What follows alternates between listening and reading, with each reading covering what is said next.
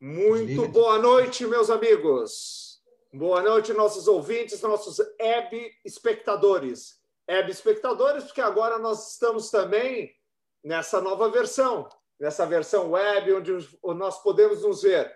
Hoje é quinta-feira, de 17 de setembro de 2020. Agora são 20 horas e 7 minutos e vocês bem sabem, essa aqui é a nossa rádio web Marcou no Esporte. Uma rádio experimental, uma rádio nova, um novo modelo, uma nova forma de interação. Eu sou o Doutor Funchal e este aqui é o nosso programa. Marcou Medicina Esportiva. Novamente, todos vocês sejam todos muito bem-vindos. Muito obrigado aí pela audiência. Lembrando, nós estamos em várias plataformas digitais. Instagram, Twitter, Facebook, YouTube, WhatsApp. Olha, são muitas as nossas formas de apresentação, Spotify. E eu vou chamar uma especialista nisso para falar com vocês, em mídias sociais, porque eu tenho a honra de dividir os nossos microfones com Andresa Garrete, Garrete com dois T's. Muito bem-vinda, fisioterapeuta Andresa Garrete. Boa noite, Andresa.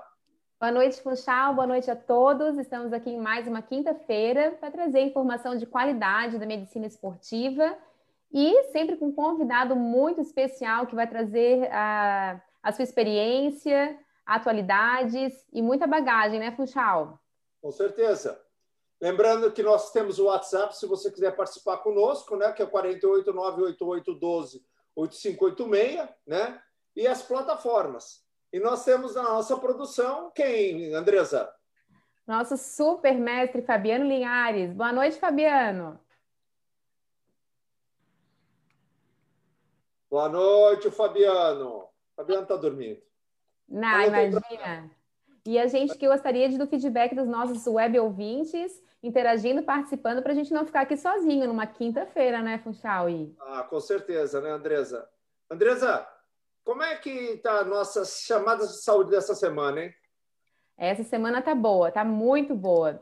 Dia Opa. 19 de setembro, teremos a comemoração do Dia do Ortopedista eu tenho o grande prazer de celebrar esse dia, porque é uma especialidade que eu trabalho com muita parceria, sempre trabalhei e merece todo o nosso respeito e parabéns com, por tantos avanços e por trazer qualidade de vida para toda a população.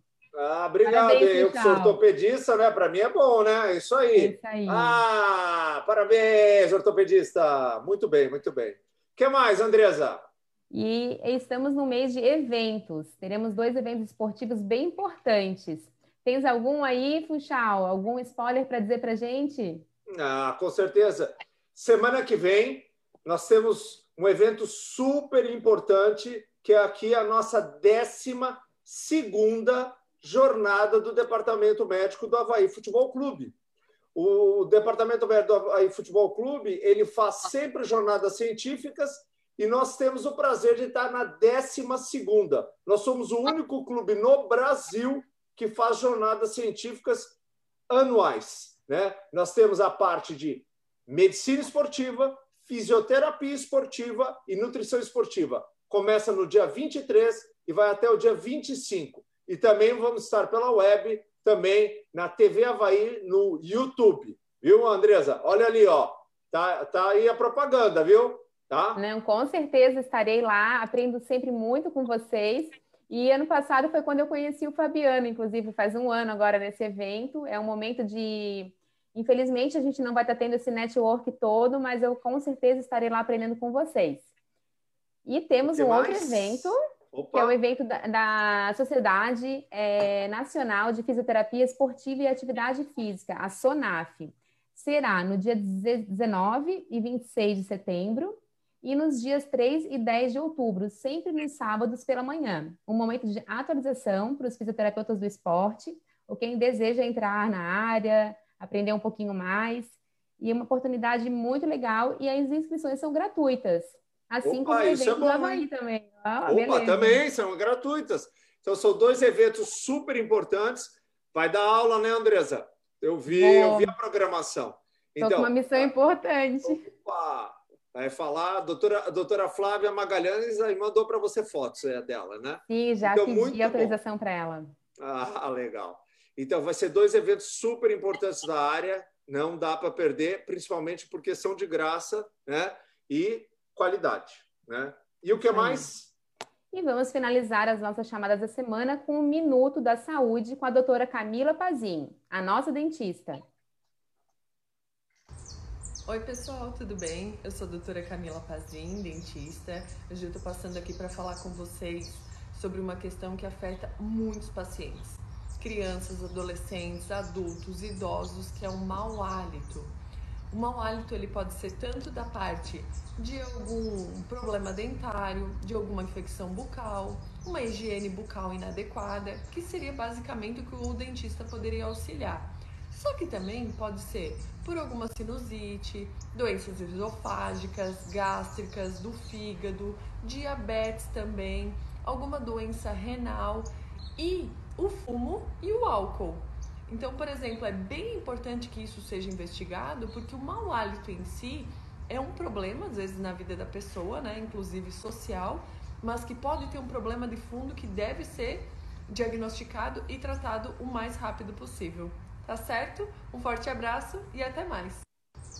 Oi, pessoal, tudo bem? Bah, que bola de chuá essa aí, foi muito boa, hein? Bola de chuá? O que, que, que, você falou, Funchal? Bola de chuá, você não sabe o que é isso, Andresa? Bola de chuá? Não. É verdade que a gente tem escutado muito pouco isso, né? Mas bola de chuá é aquela bola perfeita que o jogador joga entra na cesta sem pegar no aro e aí você só esquece, escuta o chuá só ah, da rede balançando. Ah, ah, daí eu gosto. Eu gosto muito de esportes e realmente. E basquete? Você gosta ou não? Basquete eu gosto também. Nunca fui uma boa jogadora, mas eu gosto porque eu gosto de assistir. Principalmente ah, quando são bons é um jogadores, né? Hein? Uma NBA. Meu Opa. irmão também gosta bastante. É, esse nível é bom, viu? Esse nível NBA é, é muito bom, viu? E eu vou te falar uma coisa: nível NBA, mas nível Brasil mesmo. Porque o nosso convidado hoje é um cara super especial. Vou te falar. É o doutor, doutor, porque é médico também. É o doutor Marcel Ramon Poniquivar de Souza. Só para falar um pouco dele, viu? Ele só jogou 20 anos na seleção brasileira, viu? Só 20, só 20 anos, tá? Uh, só foi a quatro Olimpíadas, viu? Moscou, Los Angeles, Seul, Barcelona, né? Jogou pouco, né? Representou o Brasil em cinco campeonatos mundiais, tá? Sabe que é ainda o jogador com maior número de jogos pela seleção brasileira? 392 jogos. E cestinha a gente lembra bastante do Oscar, com certeza absoluta, que também um jogador zaço, um cara assim que deixa muitas saudades do basquete brasileiro.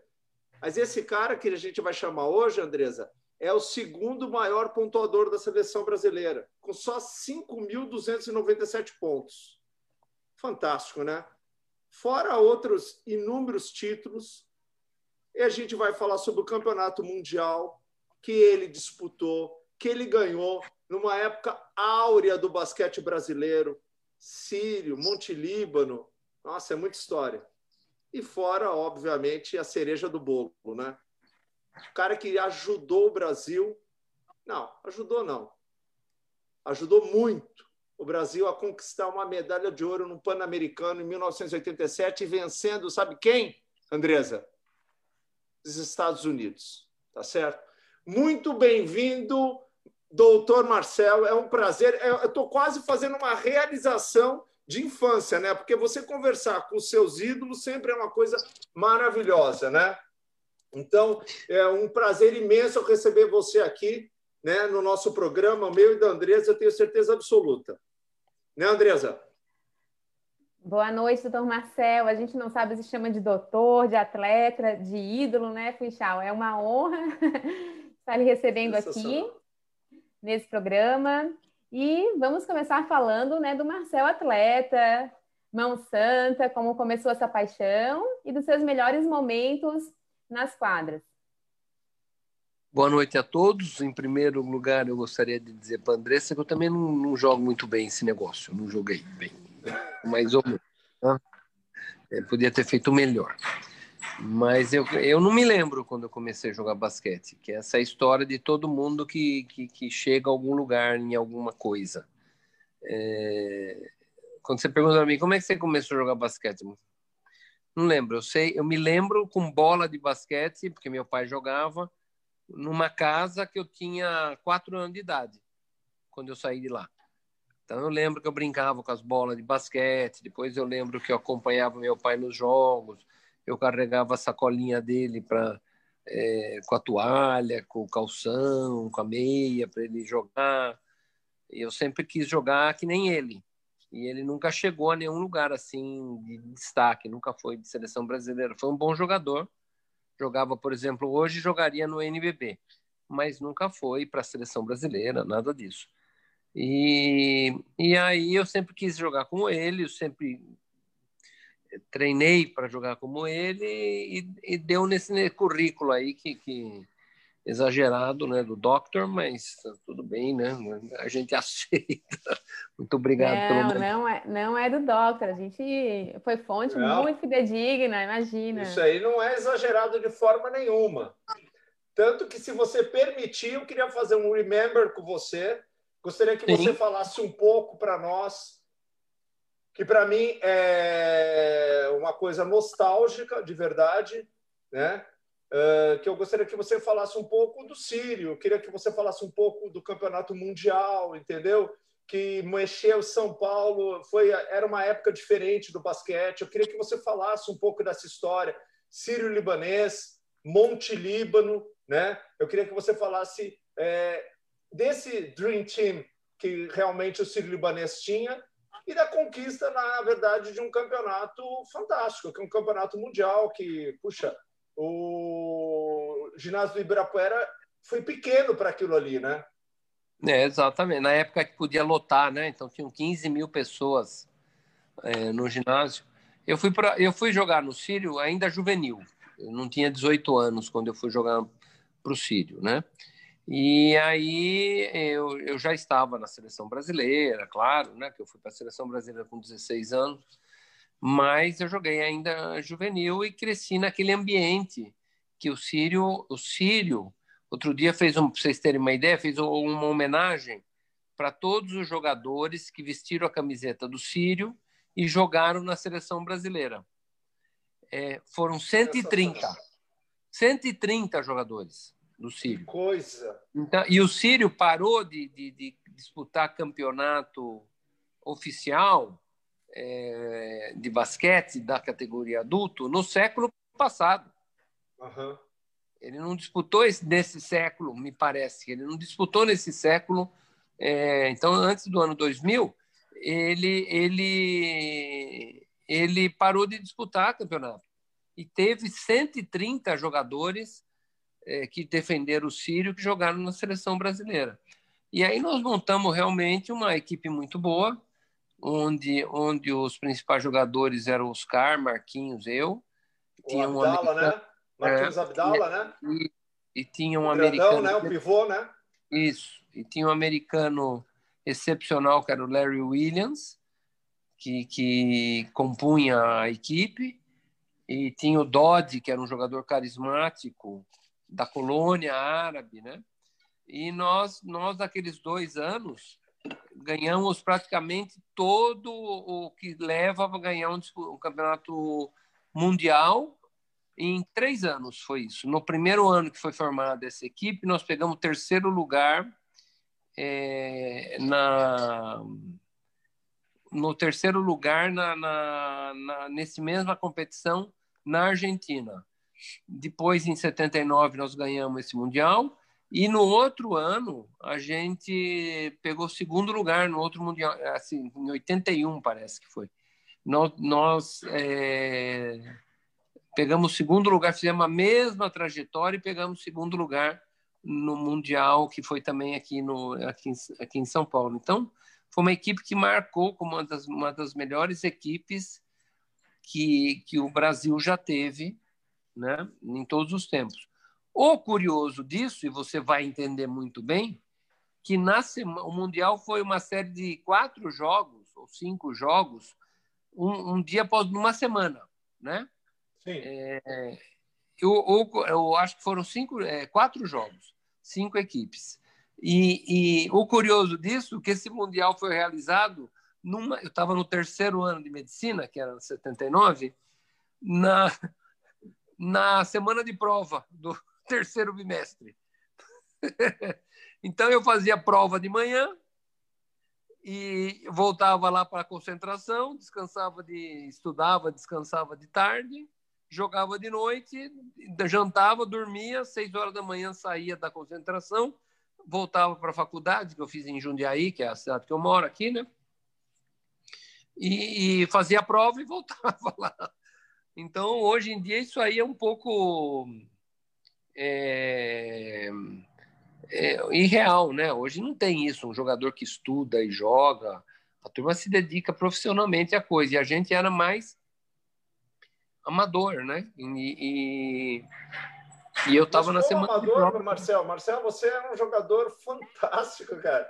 Eu, isso aí eu acho até absurdo você falar isso aí. Você entendeu? Você, você, olha o número de pontos que você tem na seleção brasileira, o número de jogos que você tem na seleção brasileira.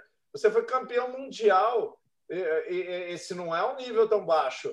Eu acho que é o contrário. Eu acho é. que hoje nós temos pessoas que se dedicam menos do que você se dedicava, entendeu? Você, os caras se dedicavam. Porque você estudava Fazia faculdade. Isso eu quero falar com você. Quero perguntar como é que você fazia essa divisão, porque a faculdade de medicina ela é uma faculdade muito difícil. Entendeu? Precisa muita dedicação. Precisa é. é muito difícil de entrar. É muito mais difícil de sair da faculdade. Você entendeu? Por mais que você levasse nas coxas, que não é verdade, veja, por mais, não é assim, não dá para. São coisas muito difíceis. E como é que é isso daí? E jogar na então, seleção brasileira, veja, a gente está falando de jogadores fantásticos, certo? Uhum. É, é uma coisa incrível isso aí. Porque, veja, você jogou com caras de nível fenomenal, né? É, eu tenho tanta pergunta para fazer para você que eu não sei nem por onde começar. Mas tem então... um lado que eu entendi o que, é, o que você falou, Marcelo. Às vezes as pessoas que fazem mais coisas as, fazem melhor do que quem tem poucos projetos, né? E de repente teve um diferencial, talvez seja um segredo aí para alguns atletas. É, então, é, a gente pode até tocar nesse aspecto, porque isso é um ponto importante que define quem vai ser alguma coisa na vida e quem não vai ser, é justamente esse tipo de, de objetivo. Mas eu, eu, eu fiz a faculdade de medicina em seis anos, Marcos. É, eu não tive nenhuma DP, eu não, tive, não fui reprovado um ano. Para fazer isso e jogar basquete nesse nível, alguma coisa você tem que fazer nas coxas, que era o basquete. Então, eu, eu me dedicava. Imagina só, hein? É, eu, eu, por exemplo, saía do Sírio, eu morava em Jundiaí, é, eu moro em Jundiaí agora, né? É, e o, o, treino do Sírio é lá no, no aeroporto de Congonhas, em São Paulo. O treino, o treino acabava nove horas da noite. Eu chegava, eu chegava em Jundiaí, que eu estudava numa república de um pessoal que me ajudava, tipo umas dez e meia da noite. E estudava até duas, três horas da manhã. Ia dormir, acordava no outro dia às oito horas, às sete horas, que começava a faculdade de novo, tinha prova. Você sabe muito bem como é que é. Então, eu não participei de uma festa de, de, de república, sim, festa de república que eu fui conta no dedo, eu não participei de uma, de uma atividade fora da, da, da educacional da faculdade de medicina. Imagina o que eu perdi porque eu tinha que terminar às 5 horas da tarde a faculdade e ir para São Paulo treinar. E o treino Você eu não perdeu e o que nós ganhamos, né? Isso que eu, eu posso te agradecer hoje. O que você é. perdeu, mas o que nós ganhamos. E, e, e aí, é...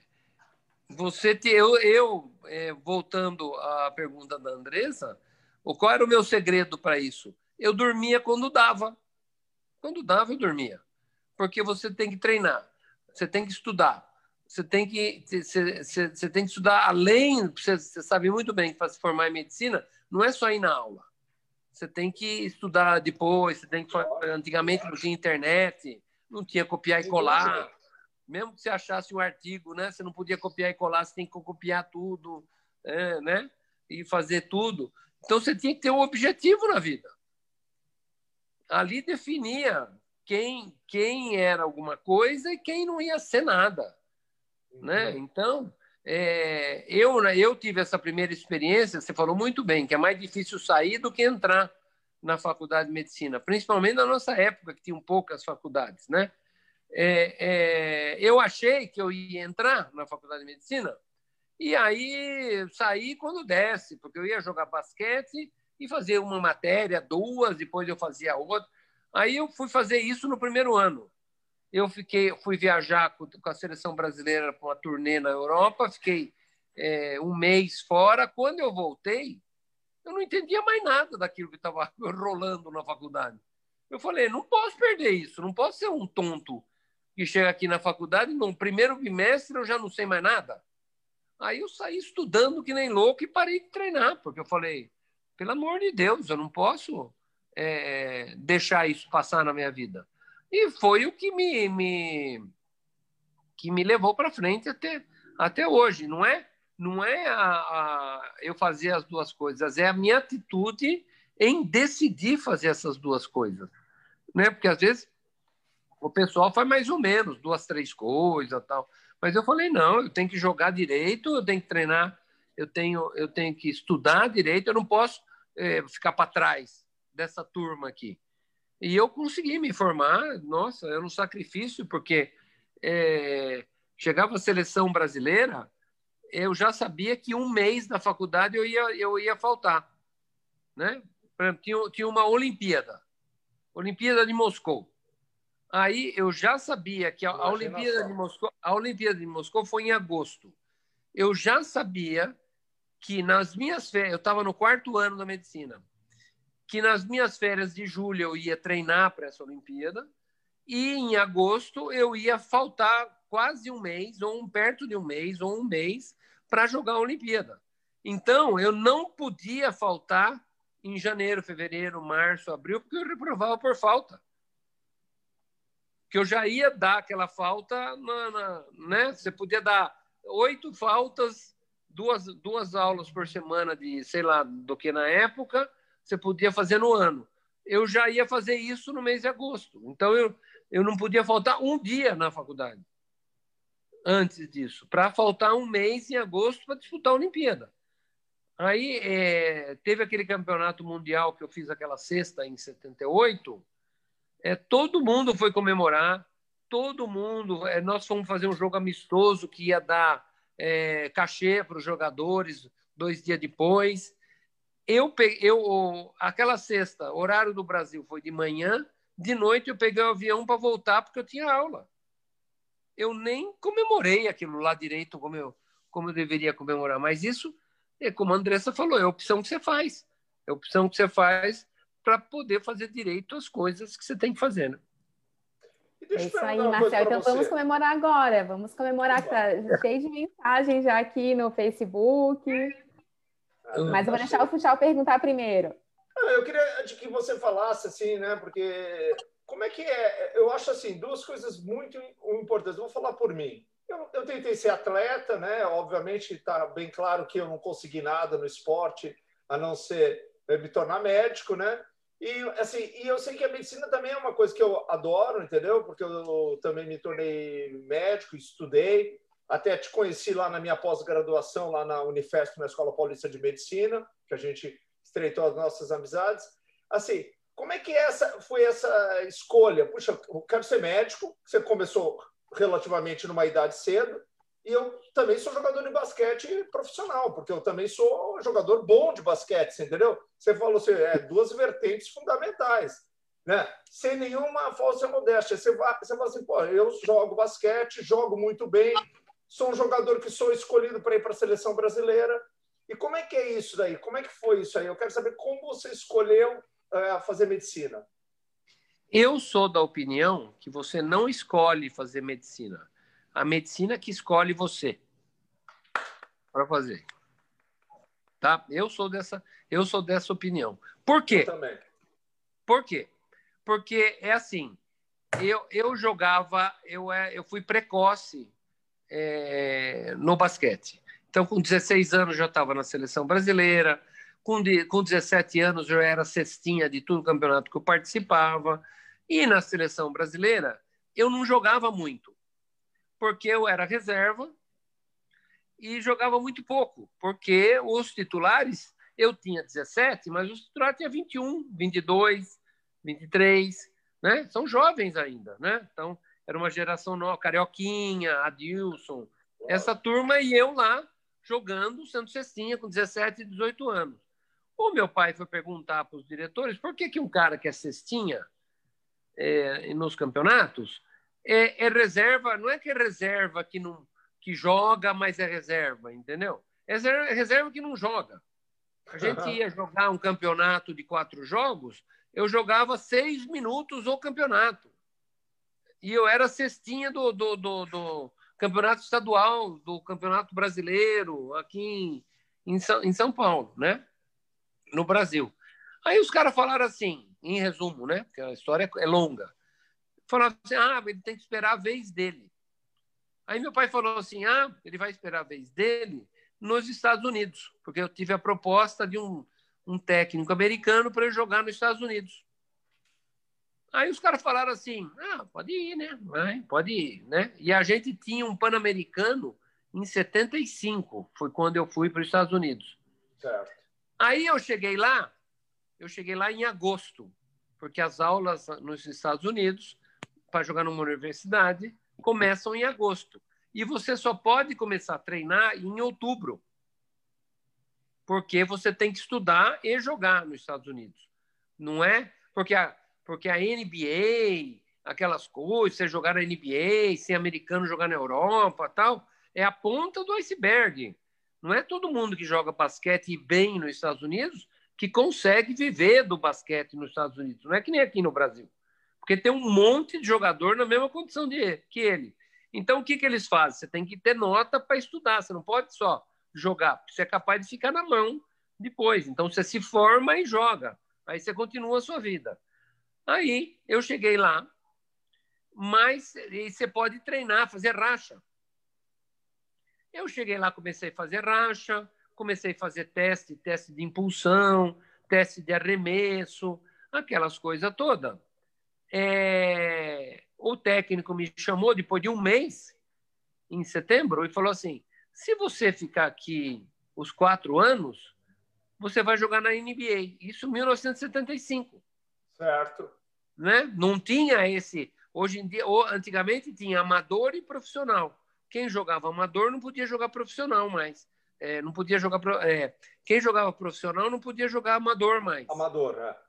Vocês Entendeu? Porque problema, tinha né? isso. Aí eu cometi o grande erro da minha vida, que foi ligar para o meu pai e falar isso aí para ele.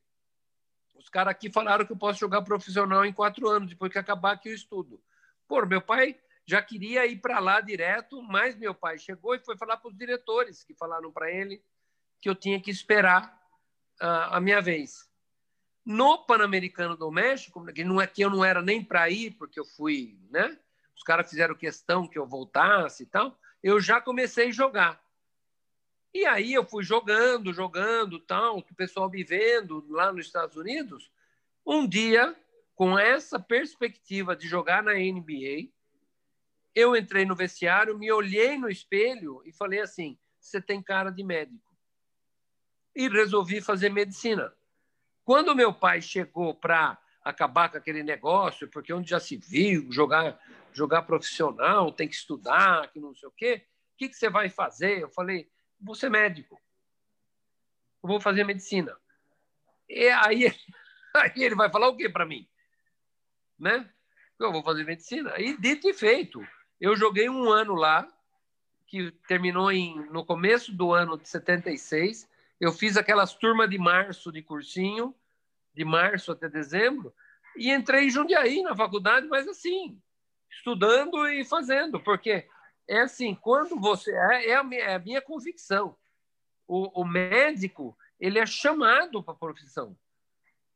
O cara, é, o cara não é que ele quer ser médico, ele quer ser médico depois que ele viu aquilo lá, que ele, ele recebe tipo, um, um tipo de uma iluminação tal, porque é uma missão ser médico, né? Não é? Por mais que o cara, que o cara, é claro que tem gente boa, gente ruim qualquer atividade da vida, mas, mas não é que o cara tá lá Sem pensando dúvida. só no dinheiro, pensando só nele, né? É, um, é outro tipo de personalidade, é um cara que pensa mais no geral, pensa no bem-estar do paciente, é um, é um cara diferenciado nesse aspecto, né?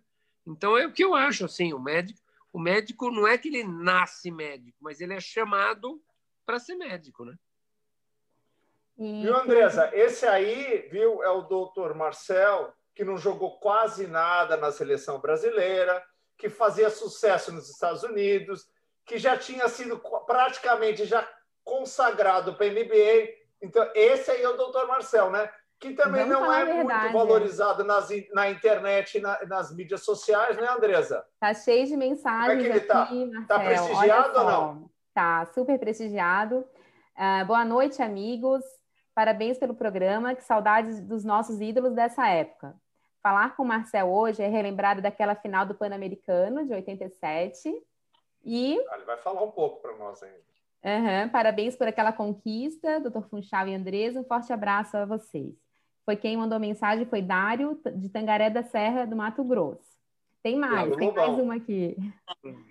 Show de entrevista, Marcel e Oscar foram os maiores, os que mais incentivaram o basquete nos anos 80. Obrigada por partilhar um pouco da sua brilhante história. Valeu, Funchal e Andresa, Djalma de São José.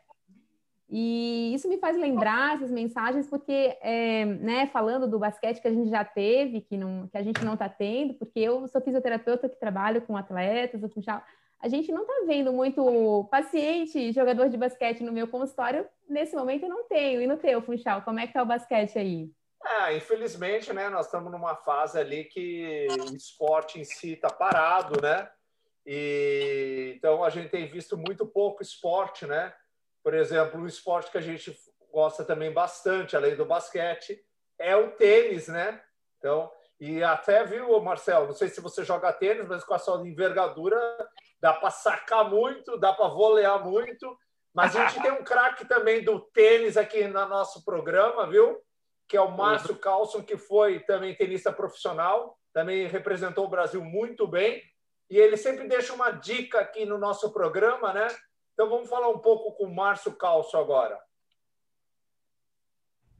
Papo de tenista no Minuto do Tênis. Após Bruno Soares ser campeão do US Open em duplas na semana passada, também semana passada Thiago Wilde foi vice-campeão do Forte Challenge X de Provence na França. Com esse resultado, Thiago Wilde quase chega a top 100, está hoje em 106 no ranking da ATP. Bia Haddad foi vice-campeã semana passada do torneio ITF em Portugal e já chega a 609 no ranking da WTA. Nesta semana temos bons resultados também. Felipe Meligeni e João Menezes estão disputando um challenge na Romênia e já estão nas quartas de final. Esses são os resultados mais significativos dessa semana. Vamos torcer e viva o tênis! Viva o tênis! Maravilha! Mas agora é viva o basquete sabe... também. Ah, com certeza. Andresa, você sabe que nos Estados Unidos eles gostam muito de falar que o time deles é o Dream Team, né? Então, eu vou, eu vou lembrar um Dream, um dream Team para você, viu? Oscar, Marcel, Israel, Gerson e Guerrinha, tá? Esse aí sim é um Dream Team, porque eles, eles realizaram um sonho. Um Dream Team realiza sonhos, né?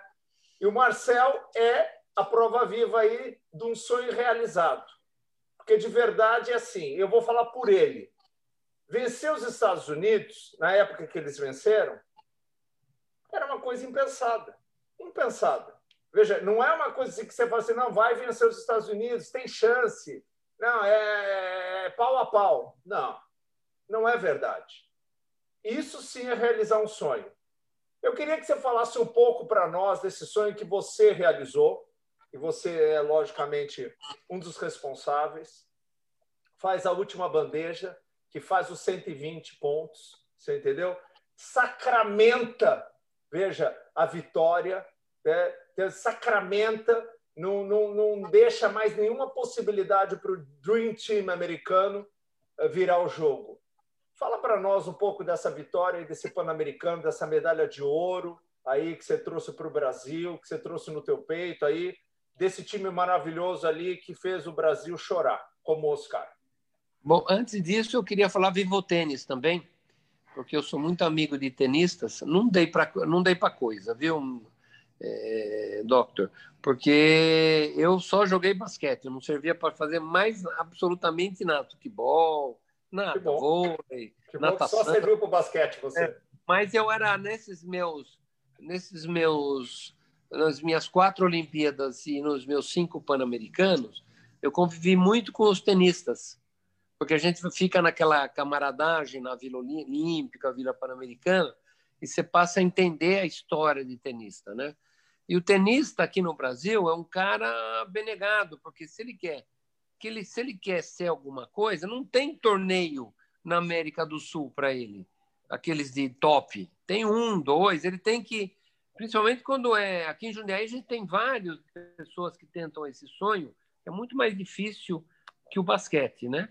É, a, por exemplo, eu morei na Itália seis anos e aí a pessoa joga tênis na Itália, ela vai fazer o circuito europeu e a gente sabe que você, o circuito europeu, os, os campeonatos de tênis do, é, na segunda, ter, na terça, quarta, quinta, sexta e sábado é a final. Daí no domingo o cara viaja e na segunda ele bate uma bolinha, na terça ele tem outro torneio. E ele vai fazendo aquele circuito europeu. Se ele perde, o italiano vai fazer um torneio na, na França e perde na quinta-feira, ele volta para casa dele na França, na Itália, treina com o técnico dele, come a comida da mãe dele, vê o, nam o namorado, o namorado de, dela, dele, né? E daí na segunda ele embarca para a Alemanha que é do lado, e faz o torneio na Alemanha. O brasileiro não pode fazer isso. Né? O brasileiro, por exemplo, eles pagam o seu hotel enquanto você estiver competindo. Você perdeu na terça, na quarta você tem que ou pagar o hotel ou ir embora. Né? Então eles ficam lá, nossa, o dinheiro que eles gastam, ele não tem técnico, tem que achar alguém para bater bola. Eu entendi toda essa realidade e é por isso que é difícil surgir um ídolo brasileiro no tênis, como o Guga. Tem que, tem que mudar isso aí né, para fazer. Então, eu, é, é, assim, eu, eu fiquei impressionado. A gente acha que se sacrifica, mas um tenista é, se sacrifica muito mais, né? É uma coisa de louco. Não. E, e aí, Mas eu quero falar, falar da tua vitória. Eu quero a gente falar, quer falar do, eu quero falar de, Eu quero falar um pouco de Indianápolis. Aí nós vamos falar do Pan-Americano. Bom, no Pan-Americano, tudo girou em ser segundo. Porque o, o campeonato era em Indianápolis, o campeonato foi em, em agosto, em abril eles falaram qual é o time que, que ia participar. Nós vimos lá o elenco do time que ia participar. Falamos, bom, quem ficar em segundo ganhou, né? Porque desse é, tipo não vai ganhar. Né? Dave Robson, então. Não, e to, ali todos eles foram para a NBA, assim, né? E, e, e, e, aí era o melhor time, porque quando não se jogava com os, os profissionais da NBA, é, era esse time que ia ganhar a Olimpíada. Né? Então, todos os jogadores, assim, por exemplo, eu joguei, eu joguei com Michael Jordan na, no Pan-Americano da, da, Venezuela, em 83, quatro anos antes de 87, ele jogava em North Carolina, antes certo. dele ser draftado. Ele foi draftado em 84. Então, era, era isso que a gente via, né? É, e aí era o melhor time que eles montavam. Então, a gente sabia. É, quando lançou o time que ia jogar e as datas dos jogos, o, a final do campeonato de basquete, que foi 23 de, de agosto, é, lotou em um dia. Em um dia eles já venderam todos os ingressos. 14 mil e tralalá pessoas, quase 15 mil pessoas, já estava lotado o, o ginásio. Então a gente sabia que quem fosse jogar esse jogo ia estar tá escalado para perder. Porque, né? Aí nós começamos a jogar, nós perdemos do Canadá, a turma metia o pau. Onde já se viu? O time brasileiro nunca vai chegar lá mesmo. Oh, não, mas porcaria, mas onde já se viu? É, quase perdemos da Vilhas Virgens. Pô, perderam, quase perdendo da Ilhas Virgens. Que coisa! Aí teve a fase de classificação. O Brasil passou em terceiro lugar na fase de classificação, que era um dos objetivos, porque ou você passava em primeiro na, na classificação ou em terceiro, porque se fosse segundo, ia jogar com o primeiro da outra chave, que era os Estados Unidos, na semifinal. Né? E seu objetivo é ser vice-campeão com aquele time. Aí fomos terceiro, terceiro do, do Mundial. O que, que é isso? Onde já sei, o time brasileiro, numa chave de quatro, time pega terceiro. É isso, não é possível, é o fim do mundo. E vamos nós, né? Aí nós, nós jogamos as quartas de final contra a Venezuela. A Venezuela, naquele ano, tinha ganho o sul-americano ganhando do Brasil é, na final. Só que o Brasil jogou sem, sem Oscar e eu. Jogou todo mundo, menos eu e Oscar. Porque a gente ainda estava na Itália jogando, né? Aí os, os venezuelanos entraram para, né? Porque eles estavam, entraram de charuto na quadra, assim, a gente chama. Aí tomaram um cacete, porque a gente estava com raiva, né? Porque os caras estavam falando que ia ganhar da gente. Tomaram um cacete que estava assim uns 50 pontos, depois caiu para 30 uma coisa assim, porque a gente né, deixou. Aí nós jogamos com, na, na, na semifinal, nós jogamos com o México, onde foi o único time que meteu mais bola de três que a gente. Mas nós, mesmo assim nós ganhamos de 136 a 124, uma coisa, uma coisa assim, um jogo que só ataque, né? E o time foi pegando moral, né? Os caras foram parando de falar, tal. Mas veio o jogo com os Estados Unidos. A semifinal foi na quarta e o jogo foi no domingo. E nós passamos quinta, sexta e sábado indo treinar ou antes dos americanos ou depois dos americanos, né? Porque era, a gente era os dois times que tinham que tinha interesse em, em, alguma coisa lá. Os restos já estavam eliminados, ia disputar terceiro e quarto, ia treinar em outro lugar. Aí eles faziam a gente ia naquele treininho de brasileiro, aquele calor sem ar-condicionado, verão, né? agosto nos Estados Unidos. Nossa Senhora, é só arremesso, só corridinha. Os caras entravam arrebentando aro, porque eles sabiam que a gente estava vendo. Né? Falei, vamos tomar de... Não vamos tomar de 50 esse negócio aqui. Não, não, não, vamos tomar. Vamos tomar de 50, vai ser, porra, eu jogo na Itália, vou chegar na Itália, vou perdemos de 50 aquele time americano, que merda, pô, desculpa a palavra. Mas não. Aí fomos pro jogo. fomos pro jogo. Aí chegamos lá no jogo, aquele massacre, né? Mas, de um jeito ou de outro, a gente foi aguentando ali o primeiro tempo, tal, 20, 15, né? acabou 14. Acabou 14, tá beleza. 14 tá bom, né? Perdendo Acabou, 14. Andresa, olha só, o primeiro tempo, basquetebol, time americano acaba o primeiro tempo 14 pontos na frente. Aquele time, tá, tá bom porque nós não tomamos, não estamos tomando de 30 no primeiro tempo, né? Tá ótimo. Aí, muito engraçado, você vê os comentários, tinham duas televisões comentando os caras falando já que a gente já. Tá vendo? Tá 14 pontos, onde já se viu. Assim não dá, vai tomar de 50, porque no o segundo tempo os caras vêm com tudo e acabou, acabou. É, olha lá, isso aí. É tipo da coisa que hoje você não pode falar porque rouba a audiência. O cara desliga, né? Fala, pô, tá 14, que eu tenho que trabalhar amanhã, eu desligo a televisão. Aí começa o segundo tempo, em menos de dois minutos, de 14 vai para 24. 22, sei lá o quê. A hora que aconteceu isso, eu pensei comigo assim: gente, nós vamos tomar de 50, porque faltam 18 minutos de jogo. Eu já estou 24 pontos na frente, atrás. gente, o cara vai abrir isso aqui até, né? Não vai dar jeito. Entendeu? Não vai ser possível. Aí, o que, que nós fizemos? Nós começamos a bater nos caras e falar com eles. Falava assim: você é bom mesmo, arremessa aí, e não sei o quê. E batia, o cara passava perto, dava, dava safanão no cara tal. E fomos percebendo que o, o, o time, o time americano estava errando bola de fora e fazendo bola só dentro da cesta. Dentro. Então, nós fomos, nós fomos recuando a defesa e deixando espaço para eles chutarem e pegando a bola e fazendo contra-ataque, fazendo de três. De três. Quando e vocês a gente... eram muito bons nisso, né? Isso. Quando a, gente per...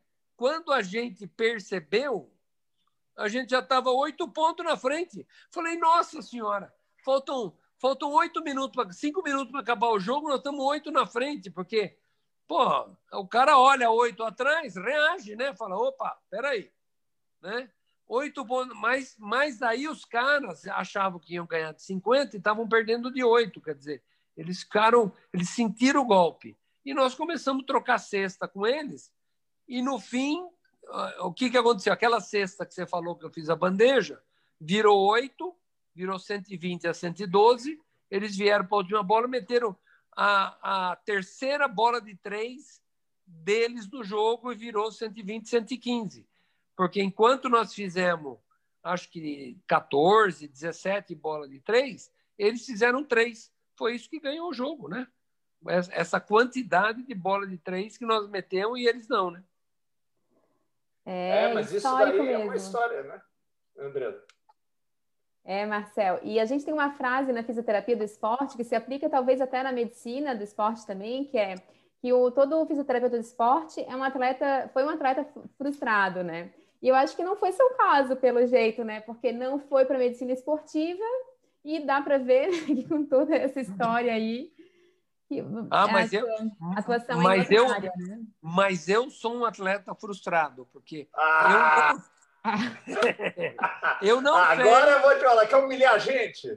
Não, eu não sei o que eu ia virar se tivesse ficado nos Estados Unidos quatro anos. Entendeu? Eu vim para cá e fiz tudo isso aí jogando e estudando. Larry é bem, Bird. É, é, bem verdade, é bem verdade que depois que eu me formei em 82, eu parei 10 anos. Fui jogar na Itália, fui me dedicar, mas daí vocês entendem muito bem, que você tem um período que você se forma como atleta. E, e, esse período é até 25 anos, eu acho. Você vai, tem aquela fase que você é jovem e tal, aí você começa a treinar que nem um maluco, treina, tem a sorte de treinar em grandes centros, que é a que eu tinha, né? E, e, e aí, quando você tem 25, 26 anos, você amadurece como jogador, daí entra a sua experiência e tal, e aí né? Você, isso é na minha época, né? Hoje a gente vê jogador com 30, 30 e pouco, levei o LeBron James fazer aquelas coisas dele, ele tem 30 e não sei quantos anos. Mas na minha época, 28 anos, você já estava meio velho para jogar, né? Sim. E aí você, é, você, você, você, você amadurece e vai usando sua experiência e para conseguir os resultados, mas é porque você já treinou. E esse treino eu parei com 19 anos porque eu, eu entrei na faculdade, fiquei seis anos enrolando no basquete, né? E consegui isso, isso aí e me formei médico. Eu, eu hoje dou graças a Deus porque eu estou bem na fita como médico e estou satisfeito. Como a gente já discutiu aqui, é uma missão, você tem que fazer. Mas eu sou frustrado porque eu podia, eu sei lá como é que ia fazer. Do mesmo jeito, do mesmo jeito que a Andressa fala, ai, não sabia, era ruim. Eu não sei. Eu, já pensou se eu fosse um cara que jogasse na NBA em 76 e jogasse bem? Olha que coisa. Larry né? Bird. É, Larry Bird. Eu desce, já pensou se eu desse pau no Larry Bird? Ele chegava agora e falava assim, Larry Bird, ah, pegava a bola para mim. Ah, pegava a bola para mim. É, como é que fazia aí? Como é que eu fazia essa bola, né? Né? Já Ô, Marcelo, mas é que a gente compara com o cenário atual do, do basquete hoje em dia, que a gente não vê mais na televisão. Quando eu disse que eu não tenho paciente atleta de basquete no meu consultório, não foi só pela pandemia. A gente vê que é um esporte que está abandonado, né? O que, que falta, na sua opinião? É incentivo? Então, é técnico? É... é... Eu já dei, já tive muito problema com as minhas coisas é... no basquete, do que eu acho, né? Porque eu acho tudo diferente, o jeito que tem que treinar, o jeito que tem que pensar, o jeito que tem que fazer, tal, né? Mas assim, a, real, a, a realidade mundial, assim, e você traz é, é, para o Brasil é assim: a gente vive de resultado. Então, até os anos 70 e 78 foi a última medalha que o Brasil no basquete masculino ganhou é, em mundial. A gente estava super bem, um monte de gente, o basquete sendo visto, tal. A partir daí, você não começa a ter resultado não só por, por problema interno seu, mas porque o basquete vem crescendo muito de nível no mundo inteiro. Né? Então, são dois fatores que eu falo que são responsáveis pelos nossos problemas é, indiretamente. Um foi a NBA deixar os jogadores dele jogar os campeonatos Olimpíada e Mundial. Que, nós, que ninguém nunca mais vai ganhar nada, vai ser tudo segundo porque os caras vêm com um time, treina, sabem já como jogar, já estudaram, e eles são favoritos em todas as competições. E outra, mais palpável, foi a divisão dos países socialistas. Quando a, Uni... Quando a União Soviética terminou e, e a Iugoslávia também terminou, eu falei: agora é a nossa chance porque eu usei o modelo brasileiro.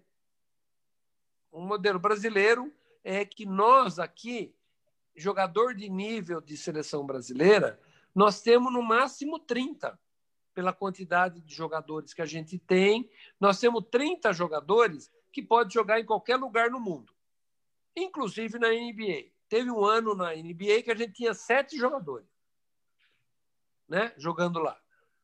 Então, nós temos jogadores de nível, só que esse nível é pequeno. Eu digo que são 30 que dá para jogar na seleção brasileira e competir. Aí eu achava que era assim também, na, na, na União Soviética e na Iugoslávia. Dividiu. Eu falei, ah, chegou a nossa vez. Acontece que lá não são 30, não. A hora que dividiu a União Soviética, ficou a União, a Rússia e a Lituânia. Começou a aparecer mais uns caras da Lituânia, cara da Rússia. Eu falei, que esses caras aí que estão fazendo aqui? Aí, e, a, e a Iugoslávia, então, foi um rolo, porque apareceu a Sérvia, a Croácia, a Eslovênia. Pô, eu falei, mas, mas, mas como é que é isso? Né? Então, em vez de a gente continuar naquele lugar eu era muito assim nas minhas competições, era no mínimo quinto lugar que você ia pegar. Com sorte, você pegava terceiro, quarto, segundo, primeiro, ali, porque você estava ali no meio. Agora, meu, agora tem o basquete cresceu em um monte de lugar e tem esses caras aí. Você vai jogar um campeonato, uma Olimpíada, tem a, o, os Estados Unidos, tem a, a, Rússia. A, a Croácia, tem a Rússia, tem a Lituânia, tem a, China. a, então a Eslovênia, a China é meio fraco. Meio fraco tem, é, aí tem a Turquia que aparece, aí tem a, a Eslovênia que, que aparece, aí tem a, a Espanha, aí pô, você fala nossa senhora, aí, aí para você pegar décimo, décimo segundo lugar é um, é um, um passo. E o que acontece com isso? O pessoal não quer jogar. Eles querem jogar o que é campeão. Né? É, o boom, vamos falar de tênis. O boom do tênis no Brasil. Guga. O Guga começou a ganhar, um monte de gente começou a jogar tênis. Um monte de gente vai. O vôlei. O vôlei começou a ganhar, um monte de gente quer jogar vôlei. Por quê? Porque o vôlei ganha. O vôlei não tem esse problema. O vôlei não tem NBA ou NVA, né? Não tem, não tem, não tem isso aí. porque eles jogam lá e estão aqui. Né? Agora, não. Você pergunta para um jogador de basquete brasileiro o que, que ele quer de futuro, ele fala assim: jogar na NBA. NBA. Ele não fala assim: jogar na seleção brasileira. Ah, então, isso gera um monte de situações que você vai perdendo espaço, né? Não é só o treino, é um monte de coisa que, que a gente passa. É assim, sem contar que quando o melhor jogador nosso vai para a NBA, ele volta. Parece que fizeram lavagem cerebral na cabeça dele, né? Ele perde a nossa cultura de jogo e ou ele vira especialista, né? Tipo Nenê, Varejão, assim, ou ele começa a querer fazer aquelas coisas que a gente vê na NBA, que não, nem, nem os americanos fazem mais, porque sabem que não funciona. Né? Então é assim.